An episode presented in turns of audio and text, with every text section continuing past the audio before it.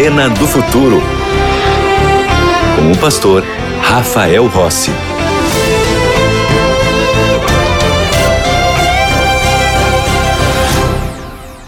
Já estamos de volta com o seu programa A Arena do Futuro, o estudo bíblico à procura da verdade. São 15 temas bíblicos que falam sobre Deus, o céu, a eternidade, fala sobre a origem do mal, fala sobre a lei, fala sobre a morte. E esse estudo pode chegar diretamente na sua casa, se você for aluno da melhor e da maior escola bíblica do mundo. E como é que eu faço para me matricular nessa escola? Bom, tem algumas maneiras. Você pode ir primeiramente no site biblia.com.br. Vai fazer um pequeno registro e então você vai receber gratuitamente na sua casa esta revista aqui. Ou você pode mandar para nós uma mensagem pelo WhatsApp. O número é 12 98244 0077. Há também uma terceira maneira, que é ligando para nós no telefone fixo aqui da Novo Tempo. 12 21 27 31 21. Só lembrando que este telefone último aqui, ele funciona de segunda a sexta-feira em horário comercial, tá bom? Vamos então ao tema de hoje. Vamos pegar a Bíblia, porque você sabe aqui na Arena do Futuro, tudo começa na palavra. Tudo parte da Bíblia, a revelação do Senhor. O povo de Deus passou 400 anos no Egito vivendo como escravos. Eles foram para lá na época de José. Quando José foi vendido pelos seus irmãos, depois ele virou governador, num tempo onde existiram sete anos de fome e de, antes sete anos de fartura. José interpretou o sonho do faraó, o Egito tinha muito dinheiro, os seus irmãos e os seus pais estavam passando necessidade, vieram para comprar alimentos. Bom, a história é longa e é uma história maravilhosa de José. José então trouxe toda a sua família, que era o povo de Deus, descendentes de Abraão, de Isaac, de Jacó, para o Egito. O tempo passou e eles ficaram lá vivendo como escravos. Deus então escolheu Moisés para libertar o povo da escravidão. Moisés vai lá, caem as dez pragas. A viagem era para ser curta até Canaã, a terra prometida. Mas porque o povo não confiou no poder de Deus, eles passaram 40 anos peregrinando pelo deserto. Eles ficaram com medo. Quando descobriram que lá em Canaã tinham homens muito fortes, que eram grandes. Quando Deus pede algo para você, Ele sempre proverá os meios. Você não precisa temer, não. Quando Deus diz para você, vai para esse lado, vai. Caminhe com segurança. Ah, mas eu estou olhando ali, o caminho é meio tortuoso, tem muitos obstáculos. Deus está contigo. E se Deus está contigo, você não precisa temer mais nada. Nesses 40 anos de peregrinação, Deus precisou organizar o sistema de sacrifícios que o povo faria. Por que sacrifícios? Quando Adão e Eva pecaram no jardim do Éden, Deus havia dito que o pecado resultaria em morte. Mas Adão e Eva não morreram pelo pecado deles porque Deus proveu um cordeiro que morreu naquele dia no lugar do Adão e no lugar da Eva. A partir dali, esses sacrifícios de animais acompanhariam o povo de Deus, porque eu, pecador, não quero morrer pelo meu pecado. Então eu tinha que sacrificar um animal para que esse animal me substituísse na morte. Aí você pode dizer assim, pastor, mas é uma coisa muito cruel, né? Imagina eu ter que matar um cordeiro é, é muito cruel mesmo. É pesado. Sabe por quê? Porque Deus está mostrando a malignidade do pecado. É, Deus não se alega com morte de animais. Deus criou todos os animais. Acha que Deus fica feliz com o cordeiro que morre? Acha que Deus quer que o cordeiro morra? Claro que não. Mas o cordeiro morria para que o ser humano ficasse sensibilizado e, de certa forma, horrorizado com o pecado e as suas consequências. Era para o ser humano não se acostumar com o pecado. Era para o ser humano não gostar do pecado. Era para o ser humano querer distância do pecado. Porque ele pensava assim: se eu pecar, eu tenho que matar um cordeiro. Então eu não quero pecar. Eu vou me afastar disso. Só que era assim que o ser humano tinha o perdão dos seus pecados, sacrificando cordeiros. Isso aconteceu em toda a história. E quando o povo estava saindo do Egito, Moisés tinha uma multidão de pessoas com ele. E Deus tinha que organizar como aconteceriam os sacrifícios. Até então, todos os sacrifícios aconteciam em altares. Então, a família fazia o altar, sacrificava o cordeiro como perdão dos pecados. Aquele cordeiro morto representava então a morte do pecador, e assim o povo fez até o momento da saída do Egito. Agora, no deserto, Deus precisou organizar como deveria acontecer o sacrifício. E ele faz um pedido para Moisés. Vamos ver? Está em Êxodo no capítulo 25 e o versículo 8. Diz assim a Bíblia. Nós vamos ler o versículo 9 também, 8 e 9. E me farão um santuário para que eu possa habitar no meio deles, segundo tudo o que eu te mostrar, para modelo do tabernáculo e para modelo de todos os seus móveis, assim mesmo o fareis. O santuário tinha então dois significados.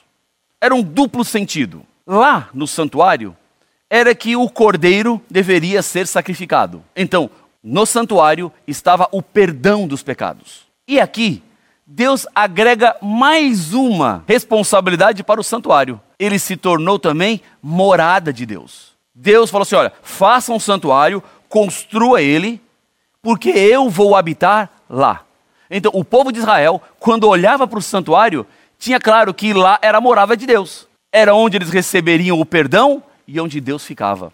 Esse santuário do deserto, ele passou por diferentes momentos da história. Ele foi substituído anos depois pelo templo de Salomão, depois pelo templo de Zorobabel e por fim, o templo de Herodes. No ano 70, uma profecia de Jesus se cumpriu. E este santuário foi destruído. Se você abrir sua Bíblia em Mateus capítulo 24, versículos 1 e 2, nós vamos encontrar aqui um sermão profético que Jesus pregou. E esse sermão profético foi pregado exatamente por isso que aconteceu aqui no começo do capítulo 24. Jesus então embala a profecia que ele fez a uma pergunta dos discípulos e fala sobre os sinais do fim. Mas antes dele falar dos sinais do fim, olha só o que acontece no versículo 1 e 2. Tendo Jesus saído do templo, ia se retirando quando se aproximaram dele os seus discípulos para lhe mostrar as construções do templo. Ele, porém, lhes disse: Não vedes tudo isso? Em verdade vos digo que não ficará aqui pedra sobre pedra que não seja derribada. Ou seja, o templo, que era a morada de Deus, que era o local onde os pecados deveriam ser perdoados, seria derrubado. Os discípulos, quando ouvem a profecia de Jesus, eles entendem que aquele momento que o templo iria cair estava apontando para o fim do mundo. Mas não era do fim do mundo que Jesus estava falando.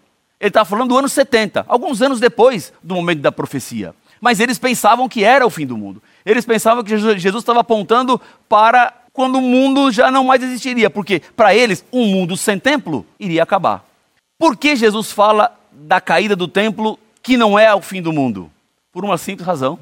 Aquele templo que estava lá, ele perderia a sua razão.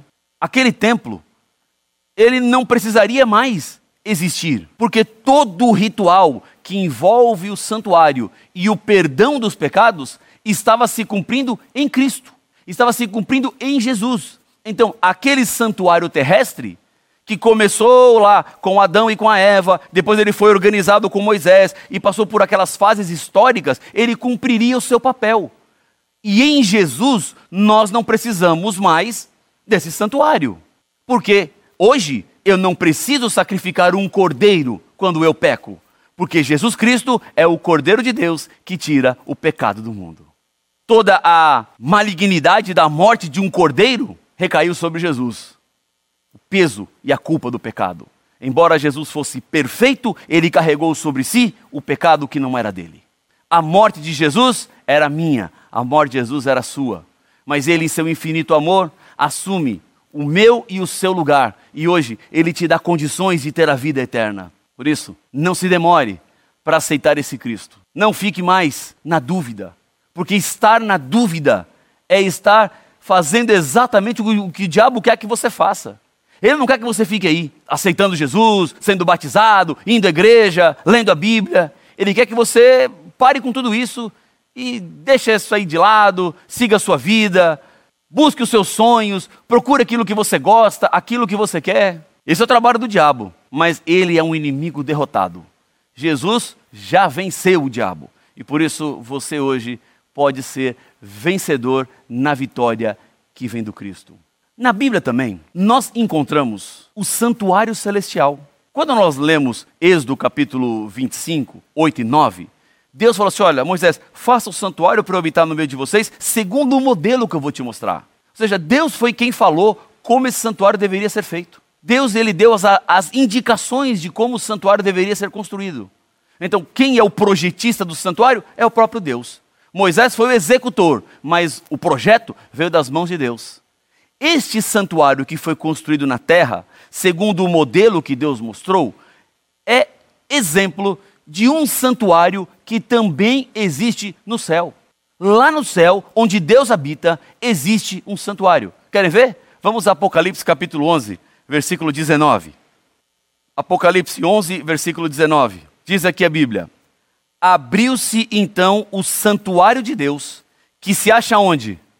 No céu está dizendo a Bíblia, e foi vista a arca da aliança no seu santuário, e sobrevieram relâmpagos, vozes, trovões, terremoto e grande saraivada. Em outras palavras, há no céu um santuário. E João viu o santuário, estava lá, colocado no céu. Por quê? O que acontecia no santuário da terra era modelo do que aconteceria no santuário celestial a salvação do ser humano e o plano da salvação, de fato, não acontecia no santuário da terra. Acontece de fato no santuário celestial. O santuário da terra é apenas uma sombra da realidade que está no santuário do céu. Porque o sacrifício do cordeiro aqui não é suficiente para te salvar. É o sacrifício de Cristo Jesus e o sangue de Cristo Jesus não foi levado para o santuário da terra, mas foi levado para o santuário celestial. Portanto, o plano da salvação acontece no céu e não aqui. Aqui era uma representação. Aqui era simbólico. Aqui era algo lúdico, visível, para que as pessoas compreendessem exatamente. Mas lá no céu há um santuário. Aqui na terra, o santuário tinha um sacerdote, que era quem ministrava no santuário. Era quem pegava o sangue do cordeiro e levava para o ritual do santuário. Assim como no santuário celestial existe também um sacerdote. Na terra, essa responsabilidade estava com a tribo de Levi. E Deus deu a responsabilidade para os levitas, porque quando Moisés estava no monte, recebendo a tábua dos dez mandamentos, e o povo aqui embaixo, porque Moisés demorava, começaram a criar deuses e fizeram um bezerro de ouro e começaram a adorar o bezerro de ouro, a única tribo que não adorou o bezerro de ouro foi a tribo de Levi. E por isso Deus deu para os levitas a responsabilidade do sacerdócio, do cuidado do templo, do cuidado do santuário. Então eram eles que ministravam, eram eles que cuidavam dessa parte simbólica, litúrgica do santuário no santuário celestial, nós também temos o nosso sacerdote. Temos aquele que ministra. E quem é o sacerdote do santuário celestial? Vamos ver o que a Bíblia fala, Hebreus capítulo 8. Volta um pouquinho aí onde a gente está, Hebreus capítulo 8, e vamos ler os versículos 1 e 2. Os dois primeiros versículos do capítulo 8 do livro de Hebreus. Está assim na minha Bíblia. Ora, o essencial das coisas que temos dito é que possuímos tal sumo sacerdote que se assentou à destra do trono da majestade nos céus, como ministro do santuário e do verdadeiro tabernáculo que o Senhor erigiu, não homem. Jesus é sacerdote de qual santuário? De um santuário que não foi feito por mãos humanas. Jesus não é sacerdote do santuário que Moisés construiu. Jesus não era sacerdote do templo que ele estava saindo com os discípulos. Jesus é sacerdote do santuário que tem a ver com a salvação de todos nós, com o santuário celestial. E veja que Jesus, nesse santuário, ele tem vários papéis. Ele é a oferta, porque é o sangue dele que é levado para o santuário. Foi ele quem morreu pelo meu e pelo seu pecado. Ele assumiu o meu e o seu lugar. Nesse santuário, Jesus também é o sacerdote. Então, é ele quem leva o seu próprio sangue para dentro do santuário para que o ser humano encontre salvação, para que o ser humano seja salvo. Nesse ritual do santuário, nós encontramos a centralidade em Cristo, porque no santuário celestial tudo aponta para Jesus, como oferta, como sacerdote, como perdoador, como resgatador, tudo tem a ver com Cristo Jesus. O, o santuário terrestre também. A forma como ele foi construído, obedecendo às orientações e às indicações de Deus, ele também apontava para Jesus. Quer ver? Por exemplo, o santuário terrestre tinha um pátio. E nesse pátio era onde aconteciam os sacrifícios. Então, os animais, eles eram sacrificados do lado de fora do santuário em si. Era como se fosse o quintal do santuário. Ali acontecia a morte do cordeiro. E Jesus foi quem morreu por nós. Efésios, no capítulo 5, versículo 2, diz assim: ó, e vivam em amor, como também Cristo nos amou e se entregou por nós como oferta e sacrifício de aroma agradável a Deus. Jesus Cristo é o sacrifício por excelência. Nesse pátio onde acontecia o sacrifício, também estava uma bacia. Essa bacia tinha a função de lavar, purificar, limpar. Quando eu olho para esta água que tinha esse objetivo de purificação, não há como desassociar esta água a quem é Jesus. Porque Jesus, ele mesmo se apresentou assim. Veja só, João capítulo 7, versos 37 a 39. Diz assim a Bíblia: No último dia, o grande dia da festa, levantou-se Jesus e exclamou: Se alguém tem sede, venha a mim e beba. Verso 38. Quem crer em mim, como diz a Escritura, do seu interior fluirão rios de água viva. Verso 39. Isto ele disse com respeito ao Espírito que haviam de receber os que nele crescem, pois o Espírito até aquele momento não fora dado, porque Jesus não havia sido ainda glorificado. Isso significa que em Cristo nós temos a água da vida. Ele é a água da vida. Ele é aquele que pode matar a sua sede. E não é a sede física, não. É a sede de uma nova vida. É a sede da sequidão que esse mundo ocasiona. Ele pode fazer a nossa vida ter sentido. Ele pode fazer com que a nossa vida realmente valha a pena. Olha o capítulo 13, versículo 10.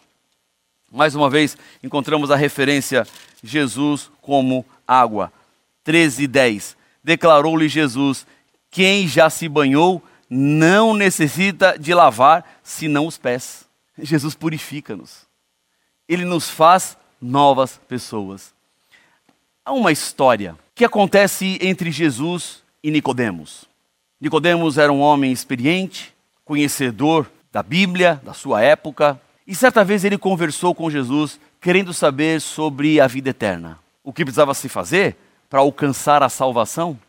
E no capítulo 3 do Evangelho de João, no versículo 5, Jesus fala assim para Nicodemos: Em verdade, em verdade lhe digo, quem não nascer da água e do espírito não pode entrar no reino de Deus. É o que significa? Que o ser humano precisa nascer de novo. Quando Jesus fala isso para Nicodemos, Nicodemos até se fez como não tinha entendido muito bem, falou assim: Senhor, como pode alguém nascer já sendo velho? Eu não tenho como entrar na barriga da minha mãe de novo. Olha o meu tamanho. Minha mãe é menor do que eu. Se eu entrar lá, ela morre. Já não tem mais como eu nascer de novo. E Jesus falou assim: Não, Nicodemo, você está entendendo o que eu quero dizer? Não estou falando de voltar para a barriga da mãe, porque isso não dá para fazer. Não dá para você nascer de novo. Mas eu estou dizendo que você precisa nascer da água e do Espírito. O nascimento da água é o batismo. É por isso que batismo é algo sério.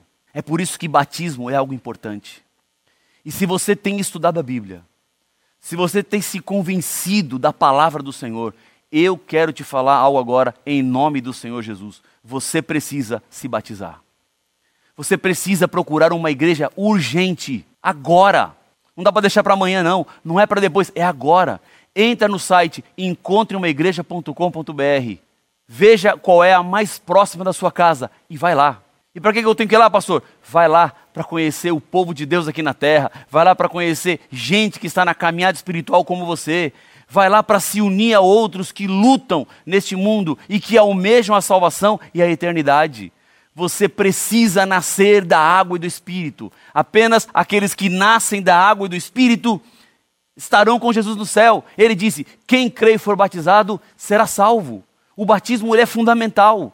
Por isso eu estou clamando a você, em nome de Jesus, seja batizado. Seja batizada. Ah, pastor, mas eu fui batizado quando eu era bebê. O batismo tem a ver com escolha, o batismo tem a ver com decisão, é nascer da água e do espírito, é um novo nascimento que Deus tem para você agora, Deus tem para você hoje. O santuário também tinha duas partes. O prédio em si tinha o lugar santo e o lugar santíssimo. No lugar santo, do lado direito, estava a mesa com os pães sem fermento. E Jesus é o pão da vida. Do lado esquerdo estava o candelabro com sete velas. Jesus é a luz do mundo. Quando nós olhamos para o comecinho, por exemplo, do livro do Apocalipse, nós vemos que Jesus aparece para João no meio do candelabro. Em Apocalipse, no capítulo 1, versículo 12, quando João olha para o santuário, quando ele olha para Jesus, que chama a atenção dele, Jesus estava no meio do candelabro. Jesus estava no meio das sete velas. Jesus estava no santuário celestial. É assim a imagem que nós vemos em Apocalipse de Jesus. Então, em Jesus, com Jesus e por Jesus, tudo aponta para o santuário. No lugar santíssimo, que era a segunda parte do santuário, estava a arca da aliança. E na arca da aliança, os dez mandamentos. Eu encontro no santuário seis passos para a salvação. Primeiro passo, a porta do pátio nos diz da necessidade da salvação. Todos nós estamos em um mundo de pecado e precisamos nos salvar. Depois, no altar dos holocaustos, eu entendo que o sacrifício é que me torna justo. Sem o sacrifício, eu sou injusto. Sem o sacrifício, eu tenho que morrer pelo meu pecado. Mas com o sacrifício, eu não preciso morrer pelo meu pecado. A bacia fala da purificação da vida. A bacia aponta para Jesus, que é a água da vida. O altar de incenso diz que Jesus intercede por todos nós. Já o candelabro de ouro é o Espírito Santo trazendo luz sobre a Bíblia. E a arca da aliança representa a justiça e a misericórdia de Cristo. O santuário que Jesus entrou foi o santuário celestial. O santuário do qual eu e você podemos hoje nos achegar com confiança, porque Jesus ministra por nós. Hoje, estamos vivendo o tempo do juízo. Deus está passando nome por nome, e ao lado de cada nome, Ele está escrevendo: salvo ou perdido. Não permita que o sacrifício de Cristo se torne ou seja em vão para você. O sacrifício de Cristo é suficiente para te salvar, mas se você não aceitar, de nada terá valido, porque você é o plano de Deus. Você é o alvo do amor de Deus. Você é por quem Deus veio aqui para salvar e resgatar. Todo o ritual do santuário aponta para Jesus, que é o nosso Senhor, que é o nosso Salvador pessoal. Se você agora, nesse momento, quer aceitar Jesus como seu Senhor e Salvador, quer preparar-se para a volta dele, quer ir a uma igreja e ser batizado, eu quero convidar fechar os olhos e orar comigo. Pai de amor, Deus querido, eu te agradeço muito pela mensagem da tua palavra. Eu te agradeço muito pelo santuário, porque encontramos ali a chance de sairmos deste mundo e abrirmos as portas da esperança para uma nova vida com Cristo Jesus. Pai, Não permita que nenhum dos teus filhos e das tuas filhas que ora comigo agora faltem nesse dia. É o que eu lhe peço no nome de Jesus. Amém. Amém. O programa Arena do Futuro termina aqui. Eu espero que você tenha sido muito abençoado com essa mensagem. Eu espero que sua família seja abençoada e a gente continua se encontrando aqui na TV Novo Tempo, o canal da Esperança.